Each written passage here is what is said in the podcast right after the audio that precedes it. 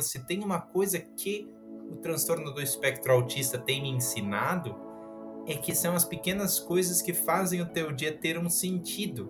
E eu vou atrás dessas pequenas coisas, sejam pequenas falhas, pequenos acertos, pequenos momentos de aprendizado para aprender comigo mesmo. E só depois que eu faço esse processo bem minucioso mesmo é que eu posso dar para o outro o que ele precisa.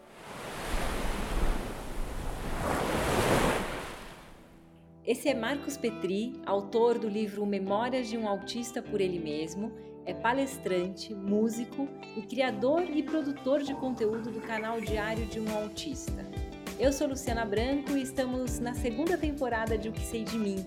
E agora o convite é para a gente se jogar nos sentimentos que nos fazem ser humanos, aprender sobre eles e nomeá-los.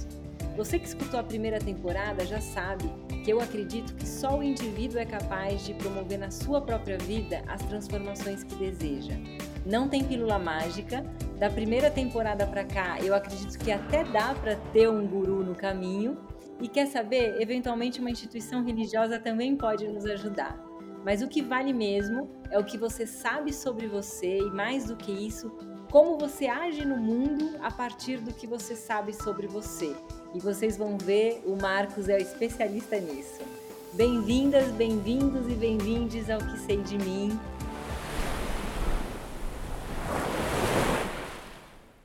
Olá, Marcos, que honra ter você aqui para esse papo. Que legal, a honra é minha.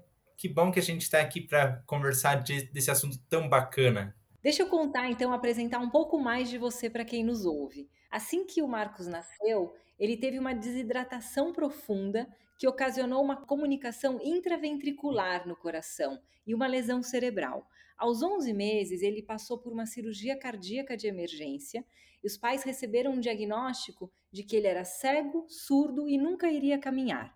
Passaram a frequentar assiduamente um centro de reabilitação e, com o desenvolvimento do Marcos, eles começaram a prestar atenção por outras características. Marcos não estabelecia muito contato visual, achava difícil se socializar, era intolerante a sons, tinha dificuldade de lidar com a coordenação motora fina e fazia movimentos repetitivos. Nessa época, uma amiga que estudava psicopedagogia sugeriu que o comportamento apresentado pelo Marcos era comparável ao de pessoas que estão dentro do espectro autista. Até agora, Marcos não teve um laudo que confirme essa condição por especialistas. Marcos, vamos começar talvez pelo meio da tua história. Eu queria entender quando que, a despeito do que os seus pais já sabiam, você percebeu que a sua condição era diferente da condição de vida das, da maioria das outras crianças com as quais você convivia, como seus primos que você apresenta no seu livro? Eu fui percebendo assim com coisas pequenas, porque parecia que todo mundo falava muito alto, parecia que todo mundo corria muito rápido e não tinha paciência comigo. Sempre faltava alguma informação era como se eu sempre pegasse o bonde andando. Sempre tinha alguma coisa que as pessoas não queriam me dizer. E eu comecei a refletir. Claro que uma criança tem essa capacidade muito menor que a do adulto, mas eu comecei a refletir: poxa, será que são as crianças que falam muito rápido, muito alto? Ou é uma característica diferente minha? E nessa época, os meus pais também tinham essa pulguinha atrás da orelha, sabe? os meus pais também estavam querendo saber disso, porque se a gente olhasse só para o científico do autista, não tinha muito essa questão social na época. Tinha a parte cognitiva, a parte de render na escola, a parte de contato visual principalmente. Mas aí a gente quis completar com essa parte social. Poxa, por que, que ela é diferente? E aí eu comecei a olhar para mim e para eu dar essa resposta. Se eu não tinha na época, eu tinha que me dar essa resposta. E eu comecei a perceber, poxa, eu tenho essas características, não sei explicar muito bem, mas eu vou fazer o quê? Eu vou atrás de oportunidades para poder desenvolver uh, outras características e compensar. E assim meus pais também pensaram. E essa busca ela foi assim até o começo da minha adolescência, quando eu finalmente consegui dizer, poxa, tudo isso aconteceu porque é como se fosse informação demais. na minha cabeça. E essa informação demais foi me levando. Eu fui explicando assim, então, para as pessoas. Até que eu fui para outro estágio da minha vida que eu pude dar um nome para essa informação demais, que é desenvolvimento atípico do cérebro. Quando você começou essa sua investigação, é, você tinha quantos anos? Deveria ter de 7 para 8 anos de idade. Que foi ali a idade que antes mesmo nós tínhamos observado alguns sinais, essas intolerâncias que tu descreves. Né? O Marcos não podia ficar mais que cinco minutos num lugar porque ele já estava estafado de alguma forma. Mas de sete para oito acontece que na época eu estava na primeira série. Aí eu tinha que copiar da lousa, né? E a professora diz: Olha, tu não olha para mim quando eu falo? E até mandava bilhetes para a escola, para casa, aliás então, todos assim, né? O Marcos não olha para mim quando eu falo. O Marcos não forma filas. O Marcos é ruim para trabalhos em grupo.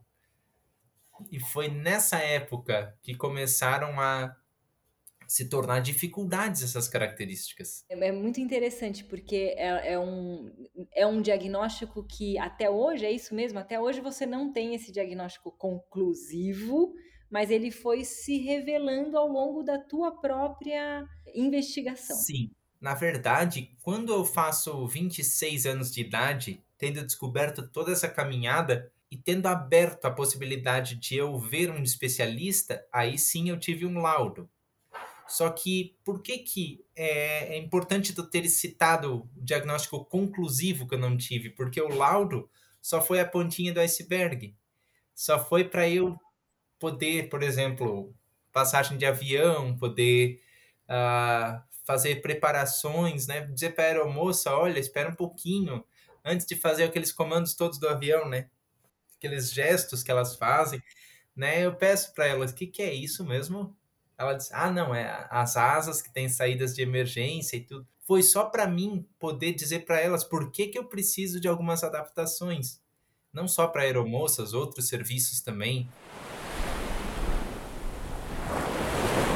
Nessa temporada do podcast, eu escolhi mergulhar em diferentes sentimentos em cada programa. E eu te convidei para esse episódio aqui sobre compaixão e autocompaixão, e não é por acaso. A compaixão eu aprendi com o Ivo Machado, que é um dos entrevistados da primeira temporada e que me ensinou a meditar, tendo acesso, né, tendo o acesso à compaixão como uma intenção. Eu aprendi e venho experimentando que a compaixão é agir para aliviar o sofrimento alheio e a autocompaixão agir para que a gente consiga aliviar o nosso próprio sofrimento. E um dia, lendo uma matéria sua no UOL, você dizia que às vezes você estava, exemplificava, eu acho que uma das grandes qualidades do seu trabalho é isso, você traz muito para o concreto, né? Então você exemplificava a sua condição, é, contando que às vezes você estava numa pista de dança e de repente algum estímulo de luz, de som te deixava incomodado e o fazia sair da pista de dança. E aí você se colocava à margem dessa pista, mesmo querendo voltar a dançar, você não conseguia. E nessa matéria você dizia para os leitores: olha, se vocês me virem ali à margem de uma pista de dança, é, pode me convidar de novo para dançar. Eu quero, eu só não consigo, eu não, só não sei como eu faço. E essa sua sinceridade, eu li essa matéria faz o que, uns quatro, cinco anos, me tocou demais, me emocionou demais, porque eu me vejo assim em algumas vezes, em algumas situações, sem saber como voltar para a pista. E eu acho que isso é bastante humano e bastante comum nas mais variadas condições da existência e nas mais variadas pistas também. Marcos, lendo seu livro, eu percebo que você, e a gente já estava falando sobre isso aqui, virou um mestre de si mesmo. É, você se conhece, você conhece a sua condição de vida e sabe como que precisa agir para sentir mais cômodo, para se sentir mais cômodo nas situações, mas conseguir aproveitar melhor a vida. Conta pra gente, você já contou um pouquinho, mas eu gostaria de escutar um pouco mais. Como é esse processo seu de autoconhecimento? É um processo que ele, primeiro, ele vai das pequenas coisas para as quais muitas pessoas de fora não dão valor. Se tem uma coisa que o transtorno do espectro autista tem me ensinado, é que são as pequenas coisas que fazem o teu dia ter um sentido. E eu vou atrás dessas pequenas coisas, sejam pequenas falhas, pequenos acertos, pequenos momentos de aprendizado para aprender comigo mesmo. E só depois que eu faço esse processo bem minucioso mesmo é que eu posso dar para o outro o que ele precisa. Porque se for ao contrário, se eu for juntando essas peças para mostrar para o outro, na pressa que nós vivemos, Luciana, o outro pode olhar para mim e dizer: "Ah, mas eu tenho que fazer um compromisso inadiável. Eu não posso ficar prestando atenção no pequeno. Então eu escolho, né? A gente respira, conta até 10, mas escolhe pegar os pequenos detalhes para a gente fazer sentido e depois trazer para o outro. Eu fui validando isso, sabe? Por isso que eu digo a gente hoje, né? Porque eu vejo que tem muitas outras pessoas que fazem. O que que acontece? Essas outras pessoas são geralmente pessoas mais velhas. Eu não sei se as pessoas não autistas, as típicas, só aprendem a dar valor para os pequenos momentos da vida depois de mais velhas, eu não sei o que tu achas. Se a gente é apressado quando jovem e corre tanto que não vê a vida passar diante dos olhos, mas e é isso que tem me parecido. É super interessante o que você traz, porque eu também compartilho das pequenas do interesse pelas pequenas coisas. E eu acho que a gente vive num contexto social que você já traz da velocidade e das grandes conquistas. Só que a vida, né, quantas vezes a gente vê pessoas que conquistaram, eu posso falar aqui do meu avô, e que eu sempre gosto de trazer o conhecimento que ele me passou. O meu avô é um homem, foi um homem, faleceu há, há um ano e meio, que sai, ele teve uma grande conquista profissional. E quando ele estava prestes a morrer, eu estava com ele no hospital e ele veio me contar, olhou e falou para mim: Luciana, eu estou aqui pensando, eu não sei como eu saí de onde eu saí e construí o que eu construí, mas eu sei que todos os dias eu fui trabalhar com amor. E aí ele contou um episódio no qual ele era funcionário de uma farmácia e ele tinha organizado todo o estoque dessa farmácia e aí a farmácia começou a vender mais e tal, sem a, a chefe pedir para ele organizar, ele organizou. E aí, quando a chefe viu que estava super organizado e eles tinham vendido mais, ela pagou uma cerveja para ele no bar. Ele estava no bar com um amigo no final do expediente. Ela falou: Ai, Rubens, essa cerveja é por minha conta. Ou seja, é uma pequena coisa e que ele lembrou num momento importantíssimo da vida dele, que era o momento ali do quase morte, né? Então eu concordo com você. Eu acho que a gente está obcecado pelas, pela correria e pelas grandes conquistas, as grandes mudanças, quase como aguardando que um milagre acontecesse, um milagre grandioso. E talvez os milagres sejam essas pequenas coisas. E foi ligar esses pequenos pontos que me deu aprendizado. É por isso que eu continuo na pista, em várias pistas. Como tu bem frisas, né? É isso que não me deixa desistir de tentar de novo, de novo e assim me fazer resiliente, né? E eu posso compartilhar com os ouvintes que quando você vê uma coisa pequena, por mais que seja um acontecimento que piscou o olho, perdeu. Tenta prestar atenção, tenta estar na presença daquilo, porque deixa eu contar uma história também do meu avô. Meu avô me ensinou a falar alemão. E na língua alemã a gente tem que prestar atenção nos detalhes. Se não prestar, a gente não desenvolve. Ele me ensinou a falar a palavra, por exemplo, Gericht, que é o correio, Gerichte, que é o prato, o prato que a gente come, a comida, e Geschichte, que é a história. Aí eu queria falar com um senhorzinho que eu queria ir lá no correio para contar uma história para um amigo meu. E eu botei as palavras tudo no lugar errado. O senhor disse bem assim: Mas tu quer um prato para contar tua história para um prato? Como assim? Não, não, eu queria ir lá no Gerichte para contar minha Geschichte para um amigo. Ah, não foi isso que tu disse. As letras não estão no lugar certo, presta atenção. E eu pensei, poxa, eu vou ficar aqui o dia inteiro por causa de uma letra R, uma letra T que está no lugar errado, Gerichte, Geschichte. Mas aí eu pensei, respira, porque o que ele está te dando é um detalhe e que vai te ajudar para sempre, porque hoje, se tem uma coisinha fora do lugar na minha mente, eu consigo pegar e botar tudo no lugarzinho. Por causa daqueles dois velhinhos, sabe? Que ficaram ali. Fica aqui que eu vou te ensinar certinho onde é que põe as letras para falar o que tu quer. Então, assim, esteja no detalhe, né? Não abandone a pista porque ficou difícil. Quando eu citava no UOL essa matéria, o que eu pensei foi: se eu ficar parado lá na pista, mesmo sem fazer nada, só olhando e escutando, talvez eu aprenda um novo chamado e eu posso ir atrás. Só o que eu preciso é que a pessoa seja um pouquinho mais enfática. Mas claro que com o tempo eu posso dosar esse aprendizado também. Que bonito tudo isso. O, acho que o taoísmo fala muito sobre isso, né? Você fala de detalhe, eu fico pensando na parte, na parte que representa também o todo. O todo está nas partes, né? A homeopatia traz isso, né? Então é, um, é, uma, é uma fração do todo de uma planta que vai curar uma doença. Então é essa, essa sutileza que eu acho muito bonita e as conversas que eu já tive com você e o tudo que eu já li sobre você, eu acho que é isso. Você opera num campo de uma sutileza muito bonita. E aí, ao te escutar, me dá a impressão aqui que, gente, que eu estou diante de uma obra pronta, sabe?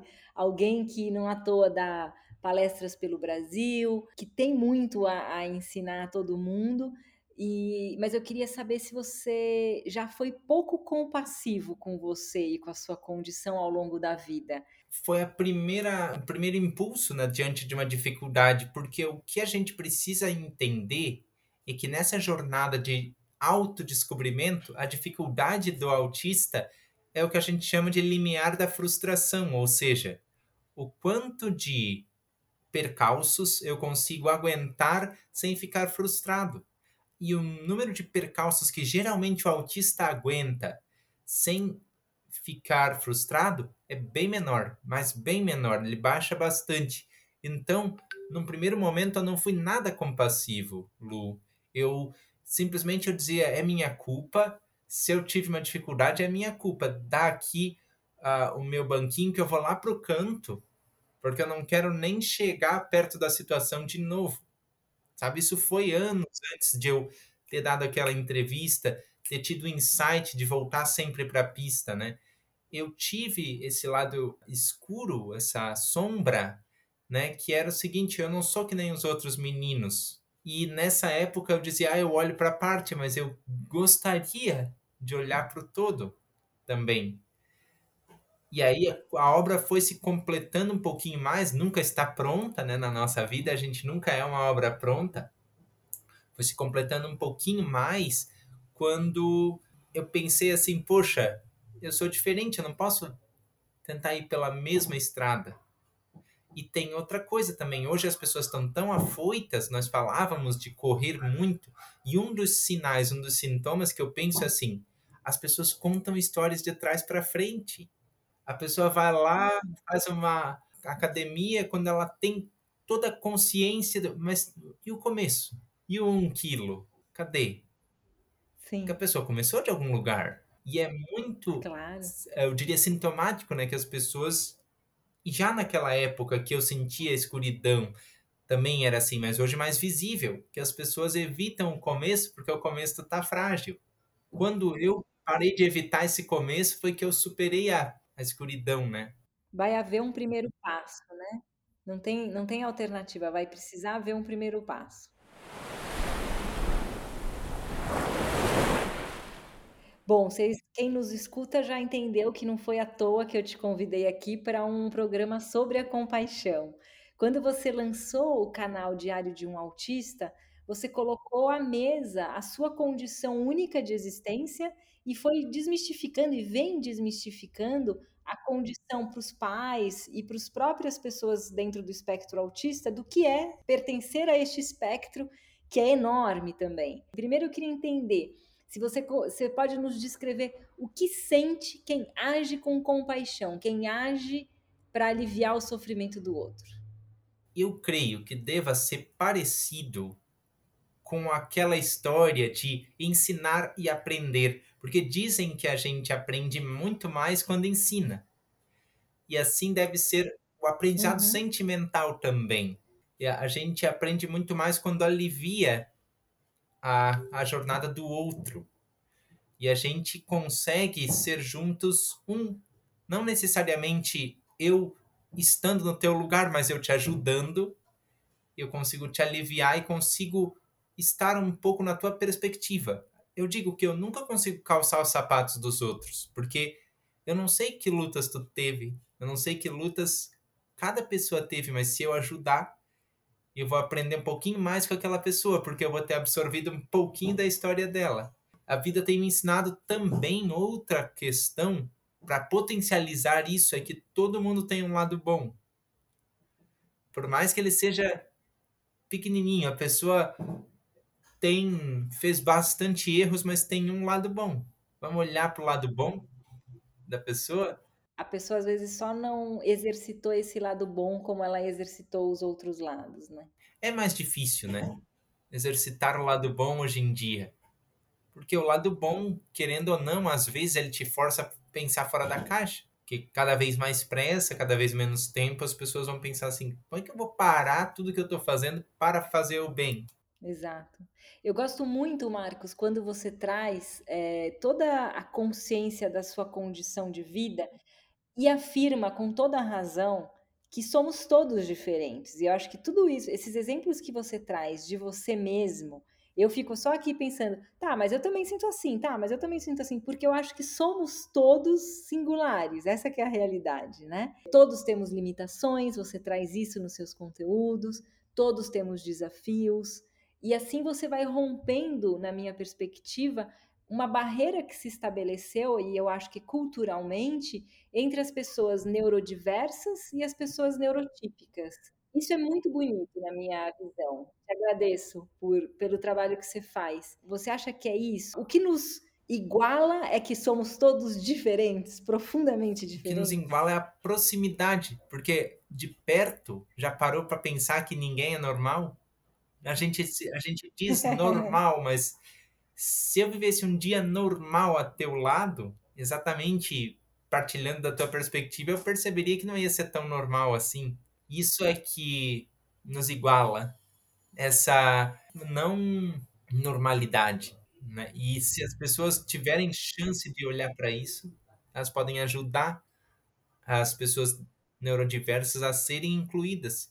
Eu não sei o quanto você tem acompanhado isso, mas a gente está num momento de muito sofrimento emocional, né? No mundo, houve pandemia, mas eu acho que a gente já vinha, né? Eu acho que tem muito dessa correria que você traz, essa falta de sentido, muita informação, pouco sentido para as informações, muita gente contando que se sente peixe fora d'água, buscando propósito para a própria vida, se sentindo que não se encaixam no mundo. E aí, te ouvindo falar, lendo seu livro, me parece que você soube tratar as suas diferenças com bastante, depois de um momento sombrio, como você já nos contou, mas com bastante generosidade e delicadeza com você mesmo. É, é uma impressão minha. O que, que você sugeriria para quem está sendo neurodiverso ou neurotípico, se sentindo muito incomodado com a própria existência. Qual que seria a sua sugestão, Marcos? A sugestão que eu, que eu vejo é assim, ó, que as pessoas elas podem ah, começar aos poucos detalhes, né? Pegar um detalhe de uma pessoa de referência, outro de outra e assim por diante. A gente não precisa copiar tudo de uma pessoa porque essa pessoa está em evidência. Vamos falar de um influenciador como eu ou como qualquer um que há no YouTube eu vou copiar tudo dele? Não. Porque assim, tem respostas que eu não posso te dar, tem respostas que só a tua música preferida te dá, que só teu cachorro te dá, que só um banho de banheira com vela te dá. Essas, o que eu tenho aprendido para me tratar com generosidade é que esses gaps são normais. Porque assim, tem coisas que eu só vou aprender tocando violão que tá ali, ó cada um tem que ter esse momento, porque se não tem esse momento, também não tem o momento eureka, né? As pessoas ficam muito atrás daquilo. Poxa, agora veio a luz aqui, eu me entendi, mas sem a lacuna para tu preencher, eu diria que não tem esse conhecimento. Então a dica é, assim como ah, as pessoas investidoras dizem, invista em várias cestas, para você ter diversificado a sua carteira. Esse é um papo que a gente dá muito valor, mas no nosso tempo de aprender, a gente também tem que fazer igual. Aprender pelo menos um pouquinho com todo mundo. Eu tinha um professor na faculdade que perguntou assim para nós: até quando o ser humano aprende? Aí a gente ficou aqui, né? Batendo lápis na mão, roendo às vezes também. 74? 75? Aí o professor diz: gente, o Oscar Niemeyer tem 101 e está tendo aulas de filosofia ainda. Então vocês erraram por muito. E a gente só aprende, seja o Oscar Niemeyer, seja o Marcos, seja a Lu, quando a gente tem pergunta para fazer, que é essas lacunas. Então, deixa sempre o gostinho do quero mais e tenta responder algumas perguntas para ti mesmo, porque daí essa ideia vai fluir bem para o outro também. E também assim, tem um ditado alemão que diz: Du hast zum Grenzen setzen, ou seja, você precisa desenvolver também limites, Grenzen setzen, porque depois de ter o aprendizado para ti, tu tens que saber o que tu vais tolerar, o que tu não vais tolerar também. Ou seja, o que tu vais aceitar e o que tu vais pedir para que mudem. E aí, com limite e aprendizado a toda hora, a gente consegue se tratar mais gentilmente. Porque não importa muito o caos que está lá fora, se a gente está focado em aprender esses dois ramos, né, que eu cultivei. Muito legal. A gente tem muito medo desse vazio. Como que a gente sai daqui é correndo, é né? Como que eu resolvo rápido a minha qualquer problema que eu tenho, eu preciso resolver logo. Como que a gente desenvolve uma musculatura emocional de ficar na lacuna um tempo, até que surja o eureka? É, olha, né? Lu, tem um livro, agora tu me lembraste, que era O Poder do Agora. Eu tô acabando esse livro, na verdade. O autor, ele diz, é Eckhart Tolle, é Eckhart Tolle o, o autor, né? Ele diz exatamente isso, que quando a vida te joga para as lacunas, o que tu tens que fazer é estar presente, não esperar acabar o momento pro próximo e pro próximo. É, quantos anos você tem, 20, Marcos? Eu nunca te perguntei 29 isso. agora. 29, legal. E o teu mestrado, você fez faculdade do quê? Eu fiz o mestrado na área de psicopedagogia. Na verdade, são intervenções psicopedagógicas. Que bacana.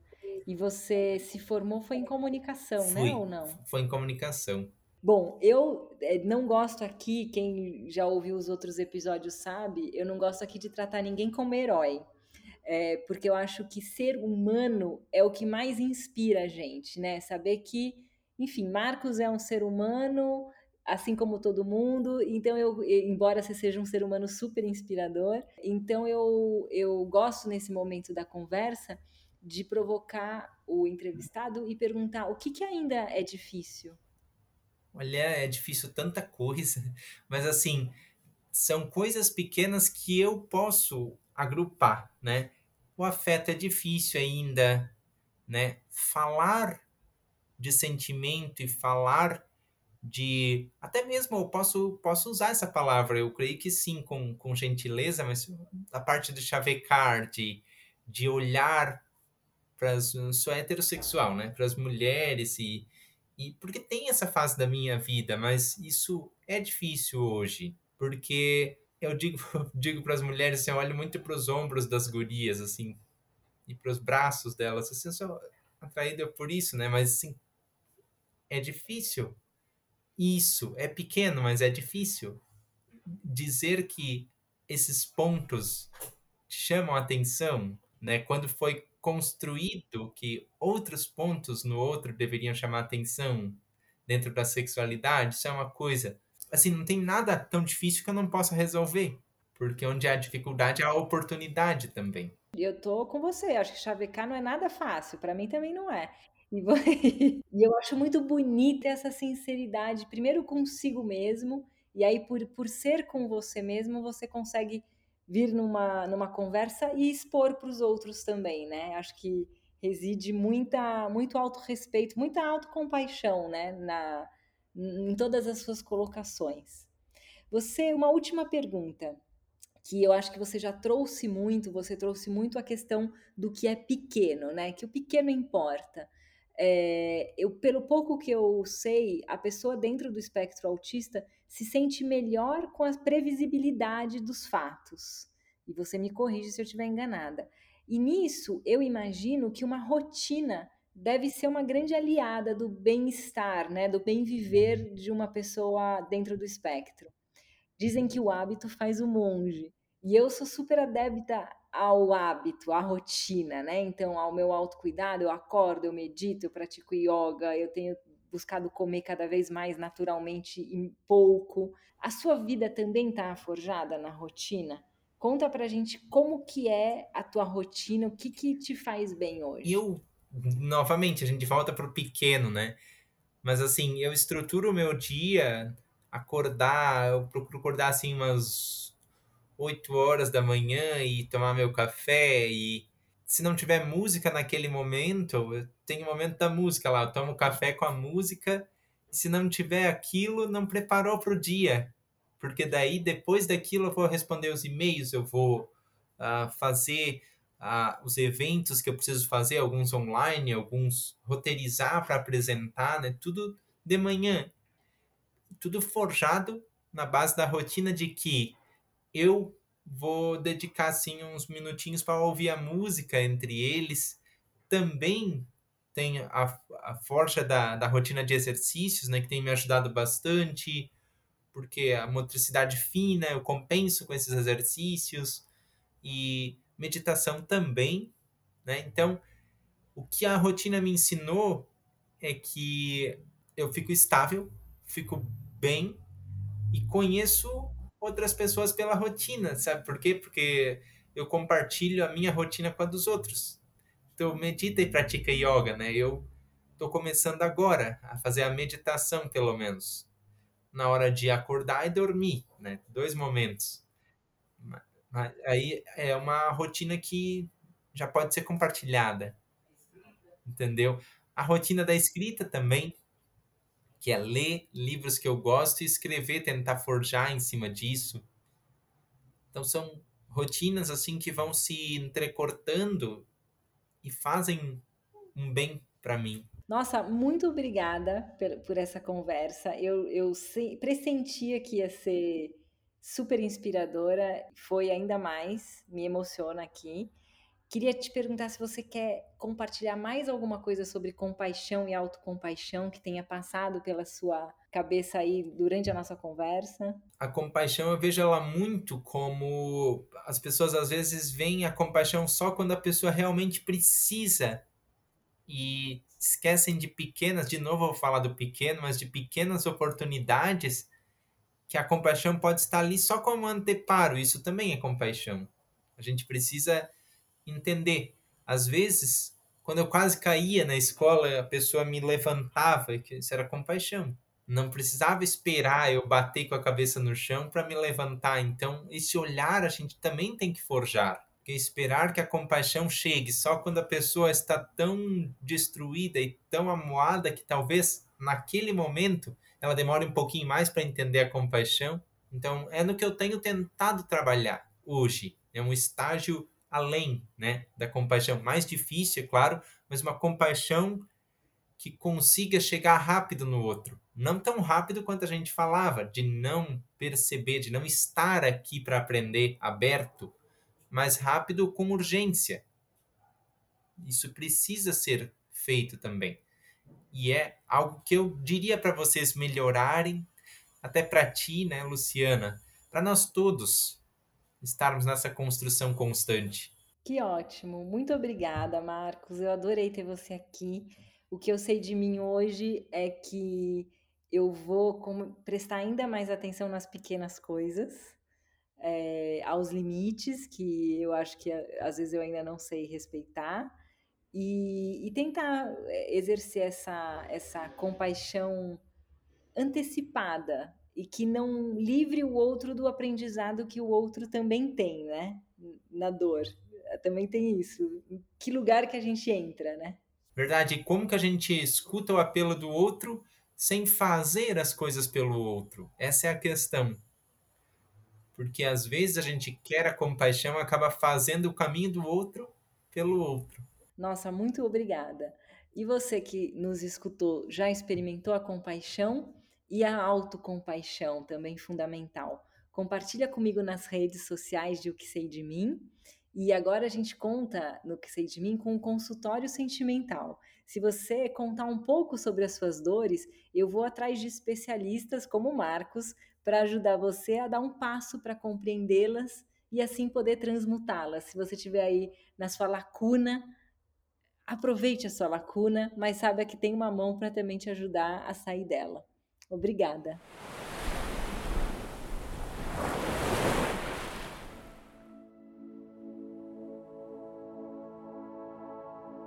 O que sei de mim é uma produção da Querovi Podcasts e agora conta com o apoio da Pepita. A edição e a produção do áudio são de Mariana Garcia. A concepção e a apresentação são minhas, Luciana Branco.